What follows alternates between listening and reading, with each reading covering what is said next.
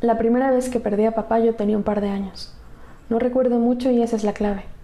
Tengo memorias de mi madre y mis abuelos en festivales, fiestas, juegos en el patio. De papá solo recuerdo que llegaba tarde, con un traje azul marino, corbata roja y un huevito kinder. Me daba el huevo y me decía, lo traje cuidando desde mi trabajo para ti. En algún punto papá empieza a aparecer de nuevo en recuerdos, que son más fotografía que momento. Todo está allí, pero yo no logro ver el fondo. Si alguien me lo contara, no lo reconocería. La segunda vez fue a los ocho años, cuando mamá decidió que no había nada más para él en su vida, que había hecho suficiente, que no hay espacio para otra ausencia.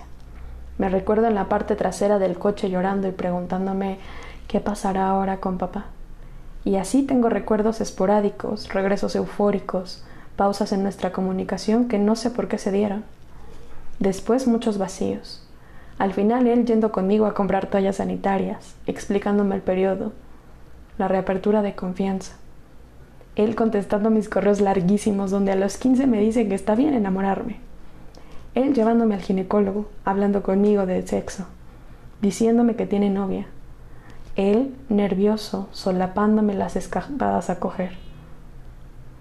Él sabiendo en qué hotel, con quién, a qué hora estoy él como número de emergencia y recibiendo mi ubicación en vivo, él dándome asilo en su casa cuando yo no tenía a dónde ir. La tercera, sin embargo, ni siquiera me la puedo explicar. Yo desperté y él ya no estaba.